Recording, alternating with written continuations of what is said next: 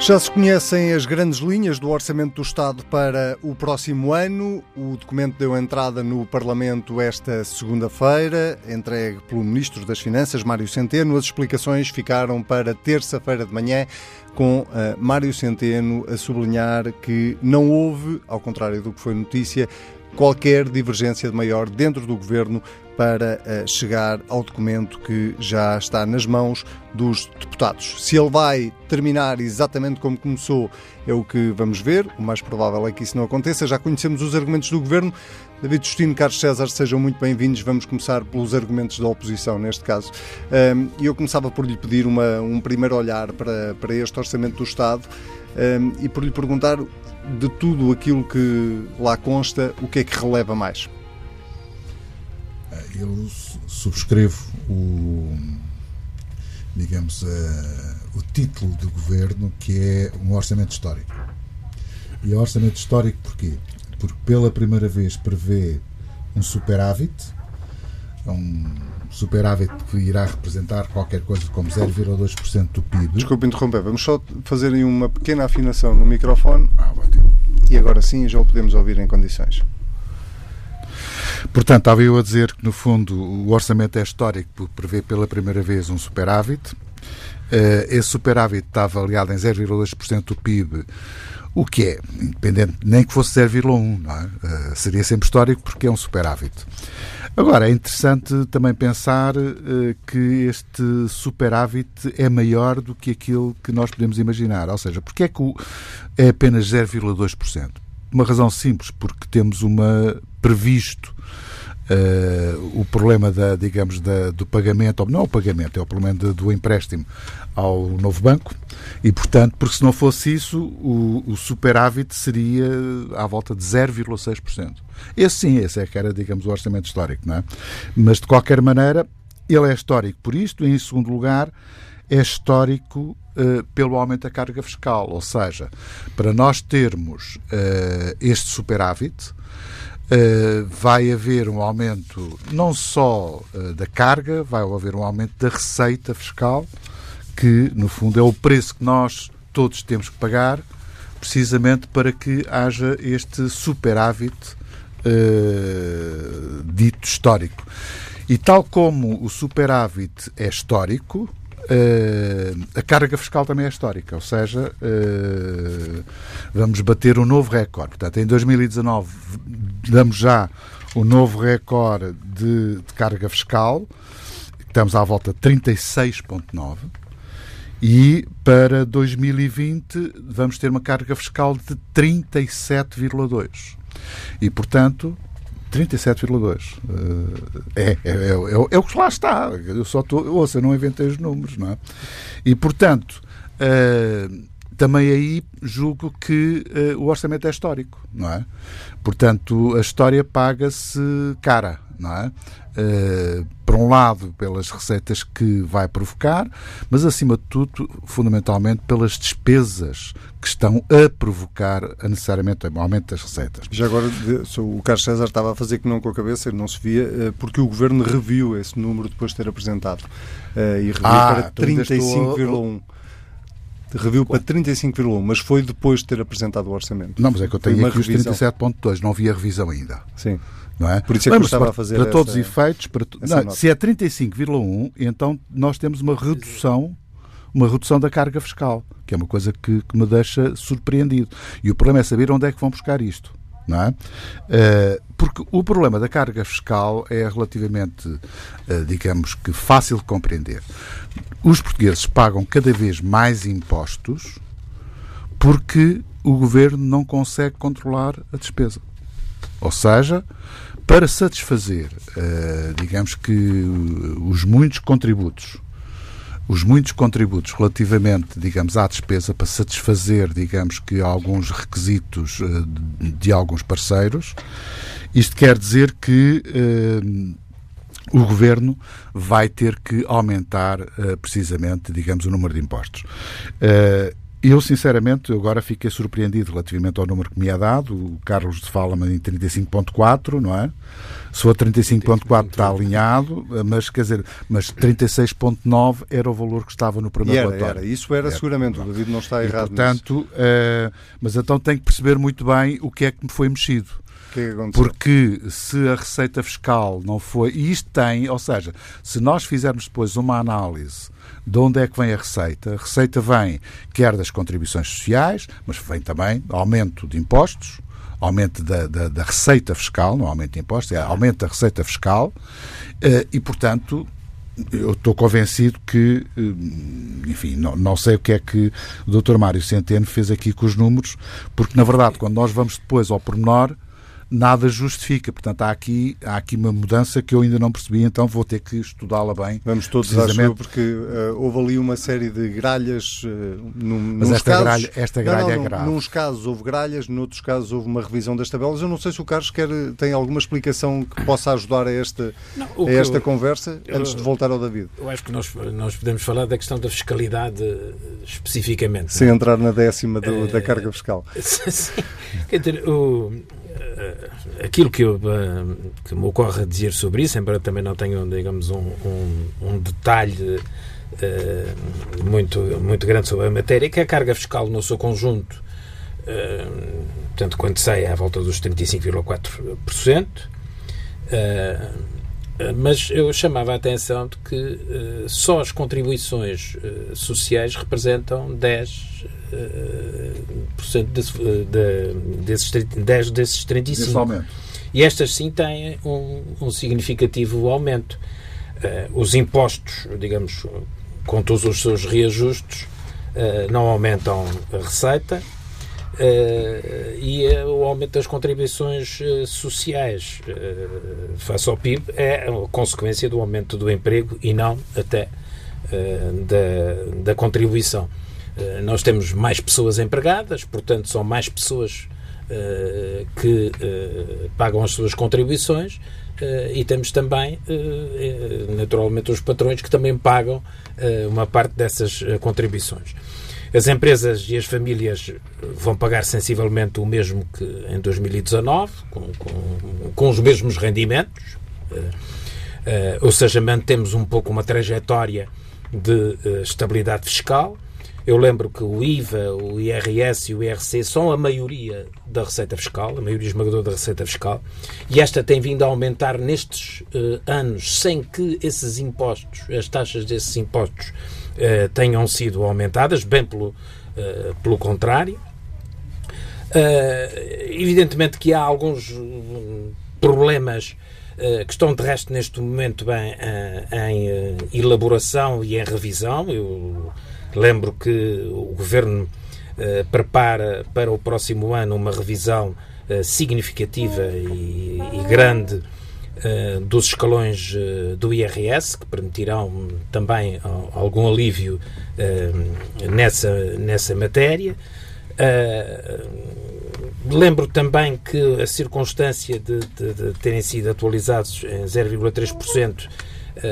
Uh, os escalões correspondem, digamos, à inflação real e que é que, conhecida e que se baseia numa avaliação e num conjunto de princípios que o Governo procura adotar em matéria fiscal. Desde logo, uh, a previsibilidade, uh, ou seja, fazer com que nestas matérias não haja não hajam decisões de caráter extraordinário e que, que haja um critério uma boa prática que é de digamos de ter uma fórmula baseada em dados reais e não em previsões e uh, se há casos, e com certeza haverá, em que por virtude do aumento uh, da remuneração haja um aumento, digamos, do imposto pago, a verdade é que isso é recuperável de, depois. Portanto, eu creio que, do ponto de vista fiscal, o que se pode dizer é que, em primeiro lugar,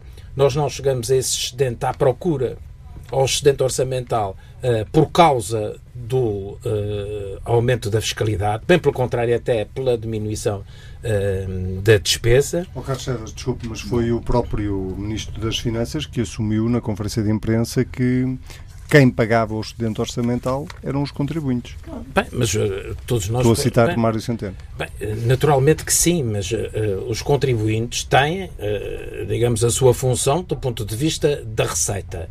Mas a verdade é que o, que foi e é determinante no caso do, do excedente é, é a redução da, da despesa. A despesa em função do PIB caiu, e a redução do déficit não se valeu da, apenas da receita, da receita fiscal. De resto, eu gostava de, digamos, de, de, salientar a este respeito que resumir, digamos, este orçamento de Estado. À ideia de que estamos em presença de um orçamento de Estado que agrava o esforço fiscal dos portugueses, não só não é verdade, como não tipifica o orçamento que temos eh, em presença. E, portanto, eh, a minha opção era de caracterizar este orçamento por outras questões que nada têm a ver ou que não têm, na sua maioria, a ver com a questão fiscal. E, portanto... E já lá vamos. Temos, temos, aliás, todo o programa de hoje para olhar para o orçamento no seu hum. todo. David, deixe-me voltar a esta questão da, da, da carga fiscal para, independentemente de, uh, do número uh, exato, lhe perguntar se aquela frase de Mário Centeno, quando diz, obviamente, quem vai pagar o excedente orçamental é, são os contribuintes, se uh, se, é, se há aqui verdadeiramente uma questão de opção, que é, o governo podia não ter, optar por não ter um excedente orçamental e baixar a carga fiscal às pessoas? Não. O problema que se põe, e é sempre essa lógica, e julgo que o ministro nesse aspecto tem razão, é que face à despesa que está alocada, a única forma de manter uh, as contas equilibradas é aumentar a carga fiscal. É manter a carga? Não, não, é aumentar neste caso, em termos claros.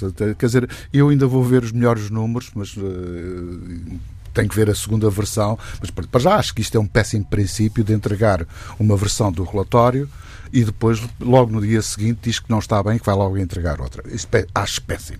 E, portanto, há uma desorientação que eu, que eu não admito. Não se trata disso, trata-se da correção de mapas. É algo que sempre aconteceu. Sim, sim, sim, mas porque, a correção de mapas uh, vai ter que depois implicar a correção do texto não é? Sim, mas no pois, caso pois, mas não, é, não é, é que é assim, se fosse um problema dos mapas, o texto uh, estaria bem. E, portanto, querem alterar os mapas e depois não alteram o texto, então há qualquer coisa que não está. Eu devo confessar que não tive tempo para ir ver o orçamento todo. E, portanto, a única coisa que eu estou a fazer é o relatório do orçamento. E, com base no relatório do orçamento, é isto que lá está. Agora, vai ser corrigido ou foi corrigido. Vou analisar então quais são os itens. Agora, há duas ou três coisas que, se não forem alteradas, obviamente a carga fiscal, então há aqui uma moscambilha qualquer. Porque tem a ver com o seguinte: primeiro ponto. A partir da altura em que a retificação, digamos, aos escalões, por exemplo, do, do, do IRS, vai aumentar a receita, quer dizer, tal como está, vai aumentar a receita fiscal.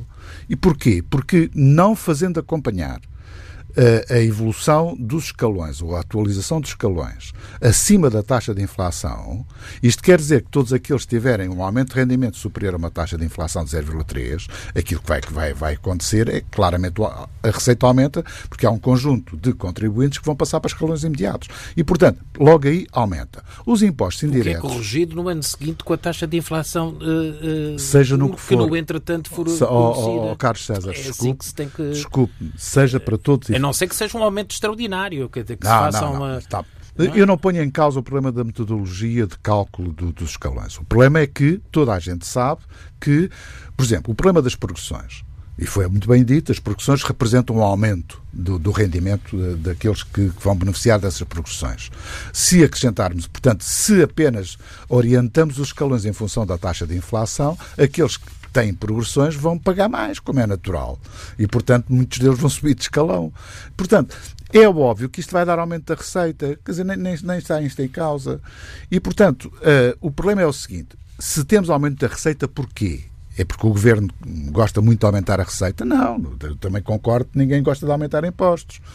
Aumenta porque não conseguem controlar a despesa. E este é que é o ponto base. Ou seja, como não há reformas estruturais e alteração daquilo funcionamento do próprio Estado e da administração pública, quando não há medidas visando precisamente uma maior contenção do crescimento da despesa e, se possível, redução com a alteração. Quer dizer, o que se está a fazer são aqui são paliativos. E, portanto, o problema da receita fiscal, eu já nem, nem o problema da carga fiscal, eu já nem a discuto, porque eu sei que o aumento da carga fiscal, mais ou menos, é decorrente da incapacidade de controlar e de reduzir a despesa. E esse é que é o ponto base. E, portanto, o que é que nós vamos, a partir da altura em que nós estamos sempre a acudir determinado tipo de pedidos, determinado tipo de intervenções, etc. Aquilo que vai acontecer sem critério, isso já lá vamos ver depois as medidas da despesa, mas aquilo que acontece é que vamos ter para compensar isso, vamos ter que aumentar a receita, de lá para onde der. Depois pode ser mais disfarçada ou menos disfarçada. Agora, eu acho que nós estamos aqui para discutir os, os disfarces do orçamento. Depois há uma outra coisa que toda a gente sabe. É que, geralmente, a receita no orçamento está sempre subavaliada. Nos últimos quatro anos é sempre assim. Ou seja, há um diferencial entre aquilo que se diz que se vai cobrar e que se põe no orçamento e aquilo que efetivamente se cobra.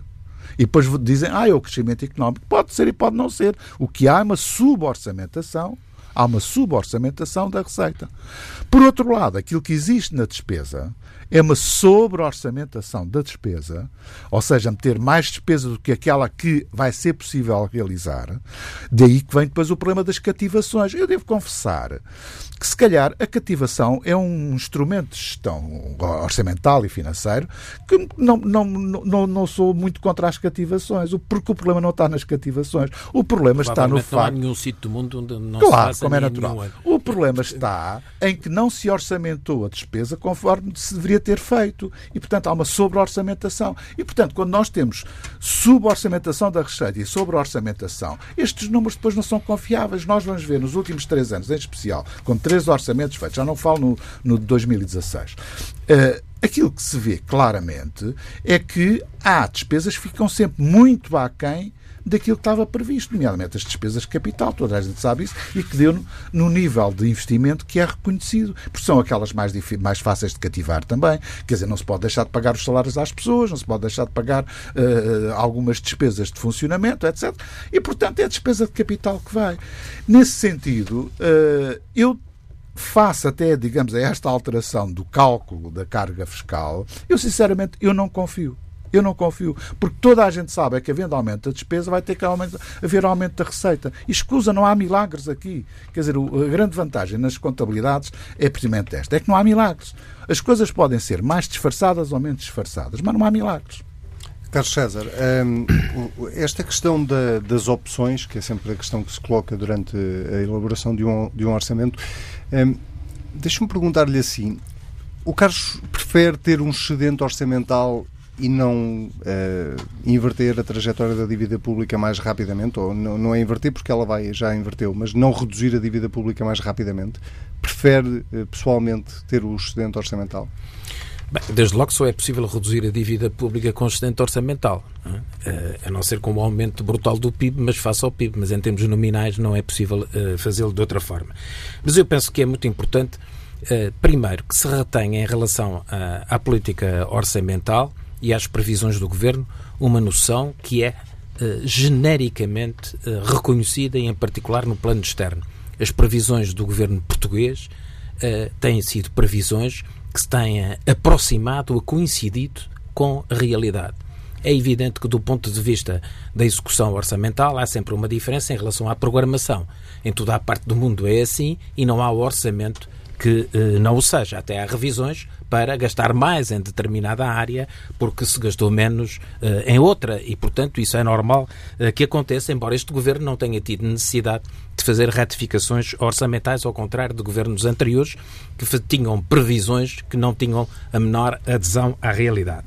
O que eu creio que neste Orçamento de Estado nós devemos uh, ter em consideração é o seguinte: este Orçamento de Estado é evidentemente um orçamento de continuidade só não é numa dimensão, na sua envolvente política e partidária, Uh, e, portanto, na necessidade que outros partidos, uh, designadamente à esquerda do Partido Socialista, têm ou não de corresponder com votações favoráveis uh, ao Orçamento de Estado para que exista Orçamento de Estado e para que ele seja aprovado. É essa, digamos, a variante política que enquadra este Orçamento. E passa-lhe pela cabeça que o PCP e o Bloco não aprovem este Orçamento de Estado? Não, eu creio que nós temos tido reuniões com, com todos os, os, partidos políticos, à esquerda do Partido Socialista, incluindo o, o PAN.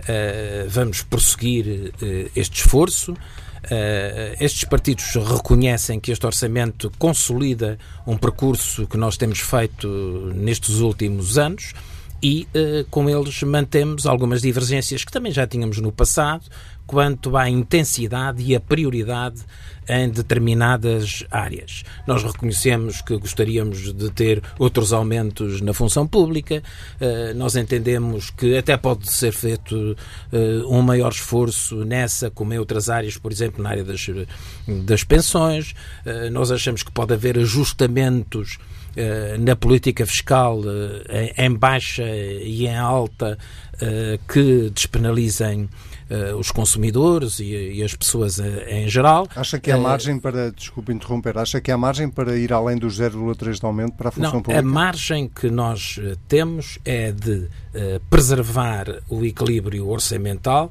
na forma como ele uh, está estabelecido nesta proposta de orçamento. Mas acabou de dizer, até uh, podemos isto, ir mais mas isto longe não invalida, Mas isto não invalida que não seja feita uma análise mais profunda uh, do orçamento, de que sejam encontradas outras disponibilidades e que sejam feitos reajustamentos da receita e da despesa sem afetar o excedente orçamental de 0,2%.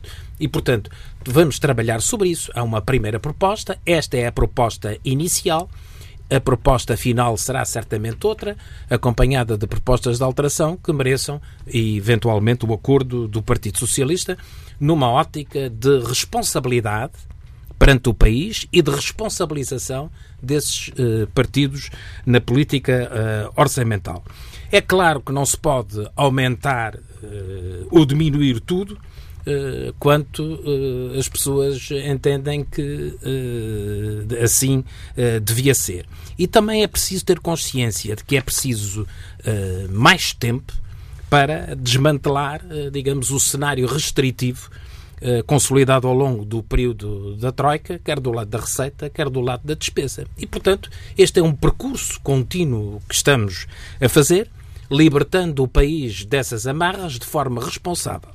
E uh, este uh, orçamento tem, uh, a meu ver, digamos, quatro grandes marcas. A primeira das quais tem a ver, naturalmente, com a sua pergunta. É que este orçamento, com a criação deste excedente, marca o fim do pesadelo do aumento da dívida pública portuguesa. E isso é muito importante, porque são contas públicas equilibradas, ao mesmo tempo que há digamos, um paradigma de eh, estabilidade eh, fiscal. Só numa situação de absoluta necessidade ou de crise extrema é que nós poderíamos ou devíamos inverter este caminho de uh, diminuição da dívida e, por isso, de criação uh, de uh, excedente. A União Europeia é verdade que determina ou aconselha uma redução do, da dívida da ordem dos 2,9% ou 3% ao, ao ano e que nós estamos a reduzir eh, bem mais do que isso, mas a verdade é que também o nosso país tem uma dívida das mais altas entre os países da União Europeia. E, portanto, eh, esse sinal deve ser indiscutivelmente eh, transmitido. Mas, e, mas estava a pensar que me ia responder agora à pergunta que lhe tinha feito inicialmente. Em hum. vez de 0,2 de excedente, não era possível baixar mais a dívida? Não, o, o, o, o excedente será por um lado, não, nós vamos ficar com uma, com, com uma dívida significativamente uh, reduzida. A dívida ficará nos 116,2%, uh, não é?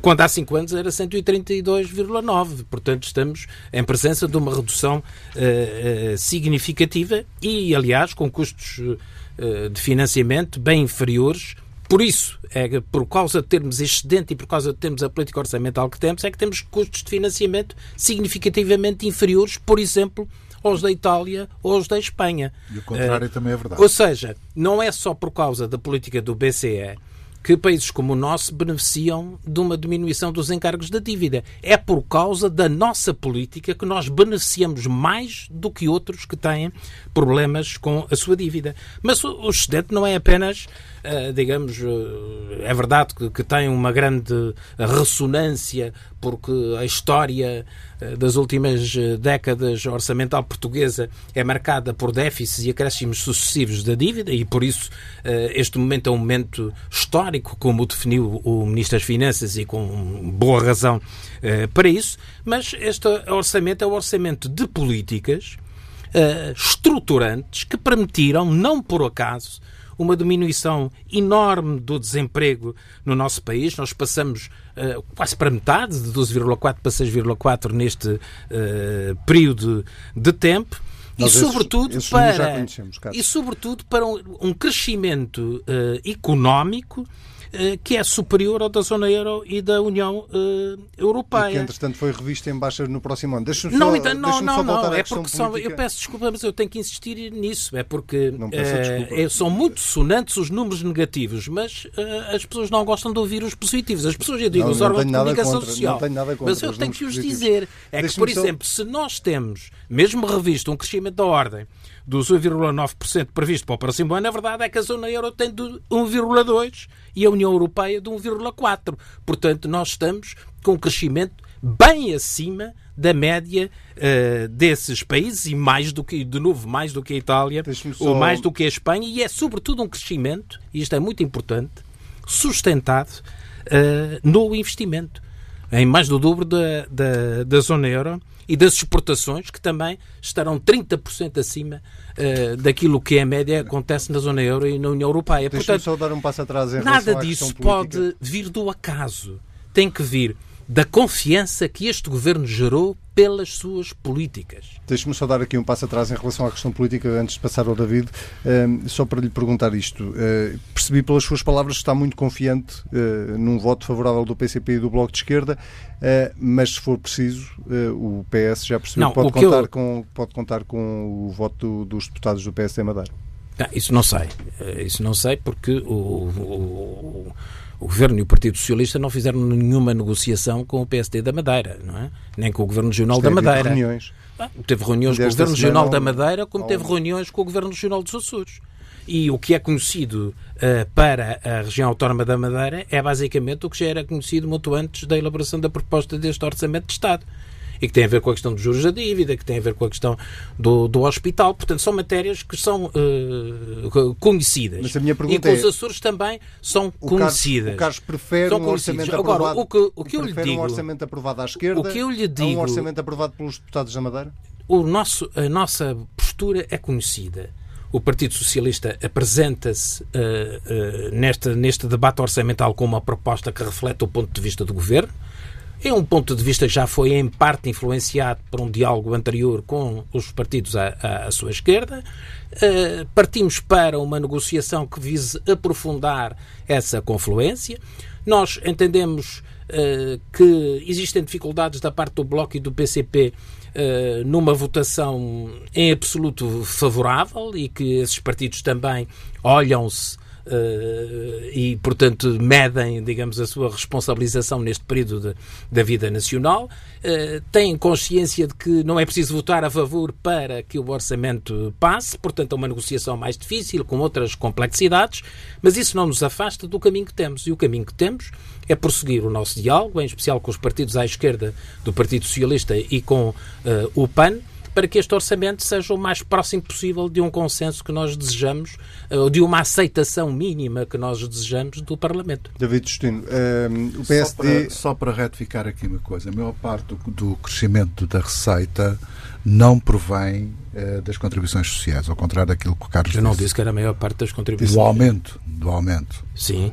Sim, não vem das contribuições sociais. Fui, eu fiquei com essa, fui ver os, os quadros. Agora, se você me diz que os quadros estavam mal, pá, não vale a pena. É? Agora, Sim, voltamos a debater isso voltamos a debater isso para o ano, não há problema absolutamente Sim. nenhum.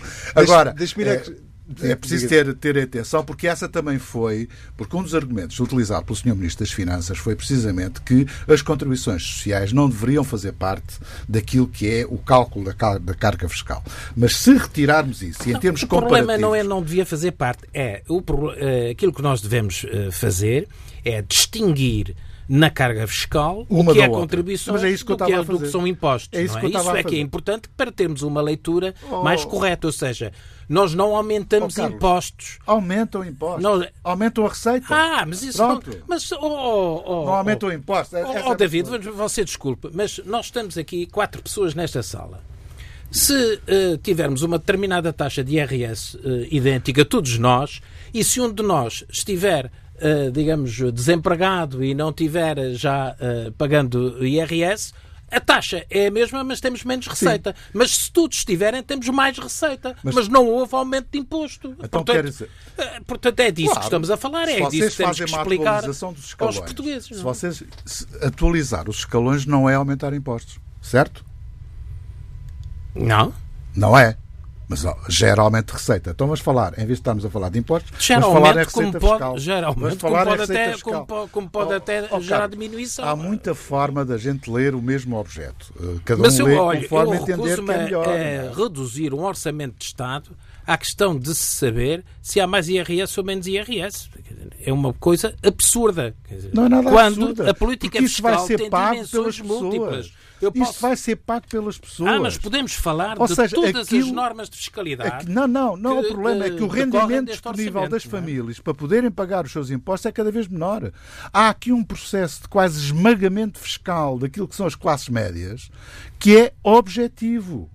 E, portanto, quer dizer, não, não, não vamos pensar, não vamos pensar que é, estamos aqui só a falar de números. Não, não. O que nós estamos a falar é que vocês estão com esta política fiscal e com este aumento daquilo que é a receita fiscal, já não vamos falar dos impostos, que é para vocês não gostam, aquilo que estão a esmagar as pessoas que pagam impostos fundamentalmente isso. A gente sabe que apenas quase metade, pouco mais de metade das pessoas em Portugal é que pagam impostos. Não é? Isso leva-me leva à pergunta que ia fazer. Tem, temos que equilibrar aqui também um bocadinho os tempos. Eh, eu sei que o PSD ainda está a ler o documento, aliás, Rui Rio ainda Sim, ainda por cima, isso. se há agora uma segunda versão, ele vai ter que é ler mais. Versão, é? Tem que ler mais, mas uh, mantém aquilo que dizia aqui, salvo a semana passada, que dificilmente o PSD Ai, poderá votar a favor. Mantém claramente, mantém claramente, porque uh, todos os indicadores que nós temos, com base naquilo que é a análise do quadro macro, sem entrar em pormenores, sem entrar em pormenores, uh, apontam-no nesse sentido. Se nós andarmos na campanha eleitoral a dizer que defendíamos uma redução da carga fiscal,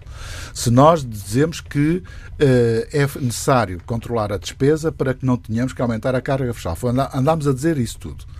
E agora, perante um orçamento destes, iríamos viabilizar, era um bocado difícil, portanto, devo dizer que contrariava o compromisso eleitoral que tivemos com aqueles que votaram em nós. Isso é, isso é básico, não é? Uh, agora. O que é completamente diferente é que nós não temos qualquer preconceito, ou seja, não votamos às cegas. Há uns que gostaram de votar às cegas, que independentemente de ser mais acima mais abaixo, mais medida A ou mais medida B, é contra. Nós, uma questão nem que seja de honestidade intelectual, aquilo que fazemos é vamos estudar, vamos ver. Agora ainda vai demorar mais tempo, se calhar, porque se há retificações a fazer, vamos ter que perceber quais são. Eu agora fiquei, devo confessar, fiquei baralhado com a informação porque eu não tinha a informação. E, portanto, digamos que de, do cálculo da carga fiscal. E, portanto, eh, isso obriga-nos precisamente a estudar as coisas como deve ser. Há uma coisa, nem que seja. Ou seja, nós sabemos que não temos muito à espera deste orçamento. Porque, na verdade, como o Carlos disse aqui, isto é um orçamento de continuidade e que dá continuidade às opções que já estavam feitas anteriormente e que continuam. Digamos, isto é, é a política orçamental que já é conhecida. E, portanto, não há nenhuma razão objetiva para nós alterarmos as posições que já tomámos anteriormente. Agora, por uma questão de honestidade intelectual e de rigor e de seriedade, não quer dizer, não, não, não ficamos a. Como é que é possível tomar uma posição sobre o orçamento no dia seguinte à apresentação do, do documento? documento. Sem o ter lido, sem nada. É impossível ler. Eu demorei pelo menos dois dias a trabalhar sobre isto. E mesmo assim não Aliás, estava houve partidos que já tinham tomado antes. Antes, exatamente. exatamente. Seguir... Portanto, ah, ah, o problema aqui não é saber qual é a posição do PSD. O problema aqui é saber qual é a cultura política que nós defendemos para que, na verdade, tenhamos alguma credibilidade junto de quem nos ouve. Quer dizer, andar a falar só por falar, eh, bom, essa não, não é certeza nem a posição do Dr. Rio, nem é a minha, como é natural. E que é? posição é que o PSD vai tomar durante a especialidade? Ou seja, será, onde isso... é que o PSD vai querer, em que áreas é que o PSD vai querer? Precisamente naquelas, precisamente naquelas onde nós, em Parte termos fiscal? de programa eleitoral, apresentámos medidas e apresentámos soluções. E, portanto, iremos apresentar, ao nível da especialidade, um conjunto de medidas que nós entendemos. E não vamos encher muito, pelo menos. É, Já conhecemos é o IVA da eletricidade e, da, e do esse gás. É um deles, esse é um Mas, deles. Por exemplo, ao nível do IRS, o PSD está a pensar. Se calhar justifica-se isso. Quer dizer, eu tenho que ver, porque não estou, não estou no grupo parlamentar, temos os, os, trabalhos que estão a ser feitos, a ver onde é que nós fazemos, e vai, vai prolongar-se, não é? Uh, mas essa seria eventualmente também uma das coisas, porque na verdade o que se está a fazer relativamente aos escalões, com este, este ajustamento em termos da taxa de inflação, é algo que é perfeitamente ilusório, é um ajustamento que não é um ajustamento, é melhor, é um ajustamento que vai permitir maior receita fiscal, pura e simplesmente através do, do, do, IRS. E fora da área fiscal, há outras áreas onde, por exemplo, ao nível de, de não, depois há, há, há aspectos setores... pontuais, há aspectos pontuais que podem ser, podem gerar, digamos que, apresentação de propostas muito, muito precisas e muito setoriais. Agora, vale a pena falarmos precisamente sobre este problema das propostas setoriais. E isto porquê? Porque, na verdade, quer dizer, eu andei a, a ver quais eram as, eh, as propostas apresentadas no orçamento. Isto era uma espécie, desculpem-me o termo, se calhar não é o mais o melhor, mas é uma espécie de milhos pardais. Só que o milho é milho painço, é mesmo de, não, é, não é milho graúdo, é milho painço, quer dizer, são pequeninhas coisinhas, só para justificar, dizer, olha, nós fizemos isto. E não fizeram nada, porque aquilo é insignificante. O impacto destas medidas em termos orçamentais, aliás, está no próprio relatório, qual é o impacto que, que cada uma das medidas tem. É, algumas delas são ridículas. E, portanto, é só para fazer aquilo que eu digo, o espalhafato. Não é? Para alimentar os jornais, os jornais todos, olha, cá está mais uma medida nova, inovadora, etc, etc. E fazem um relambório. E depois a gente vai ver qual é o impacto real daquilo e é zero. É? Portanto, é preciso ter um bocado, porque há aqui uma retórica, digamos assim, e um conjunto de medidas que é para alimentar essa mesma retórica. Por exemplo, o caso da saúde. Eu já o disse aqui a uh, semana passada. Na verdade, essa não, essa aparentemente, aparentemente é milho graúdo, não é milho painço, não é? Porque já é uma, uma, boa, uma boa fatia. Mas se nós olharmos para problemas de atraso no fornecimento, de, no, no, pagamento a fornecedores. Se nós virmos questões ao nível da despesa de capital uh, para recuperar, uh, por exemplo, uh, equipamentos que estão neste momento parados, por exemplo. Que, esta verba vai-se muito facilmente. Agora, quiseram fazer um grande aparato com, com a despesa na saúde. Vamos ver agora aquilo que eu digo, eu não discuto isso, até subscrevo Agora, eu quero saber, daqui a um ano, não sei se estaremos cá se não, mas daqui a um ano saber qual foi o impacto que isto resultou. Porque se não resultar, eu tenho que tirar as conclusões que a culpa é do Governo e da Ministra da Saúde. Muito bem. Carlos César, minuto final desta semana e o último bem, do ano. Uh, eu ainda tinha aqui alguns reparos a fazer sobre mas essa já matéria. Não vai dar. Eu reconheço que, que o tempo já, já urge, mas em todo o caso a única eh, questão que eu diria é o seguinte Uh, sobre estas uh, questões que são considerados benefícios introduzidos por este Orçamento de Estado e que o PSD, através do David Justino, considera minudências e irrelevâncias, a verdade é que já foi assim quando pela primeira vez eh, começamos a repor os abondos de família e agora já vamos aos, nos seis anos de idade. Portanto, este orçamento é tal como os restantes de continuidade. Há medidas que começam agora a dar os seus primeiros passos e que no conjunto da legislatura serão muito significativos e com muito benefício para uh, os portugueses. Bem, o meu uh, minuto final tem que ser, em primeiro lugar, a desejar boas festas e um, e um ano novo com, com muita saúde e com sucessos também para todos os portugueses, naturalmente, que nos ouvem, e votos especiais de sucesso para a TSF, que é uma rádio da palavra e de palavra e que merece um lugar destacado no panorama da comunicação social uh, portuguesa. Subscrevo. Uh, a segunda questão que, que, me permito aqui salientar no final é uh, a que decorre de, de, escassos dias depois da Cimeira de, do Clima que se realizou em Madrid, que aliás começou por não poder ser logo a Cimeira do Chile, e que ficou para nós com sabor a um balanço de insuficiência e a um trabalho inacabado. É com essa angústia justificada que eh, muitas pessoas implicadas no tema e muitas regiões e muitas uh, populações afetadas pelos piores efeitos da degradação uh, ambiental encararam esta cimeira que queriam que fosse um, um momento muito importante.